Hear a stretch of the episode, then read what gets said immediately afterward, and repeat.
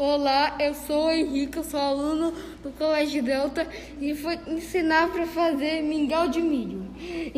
Os ingredientes são 500 gramas de milho branco, canela em pau, duas latas de leite condensado, duas latas de creme de leite e uma garrafa pequena de leite de coco. Agora com você, Diego. Olá, meu nome é Diego, eu tenho 9 anos e sou aluno do Colégio Delta.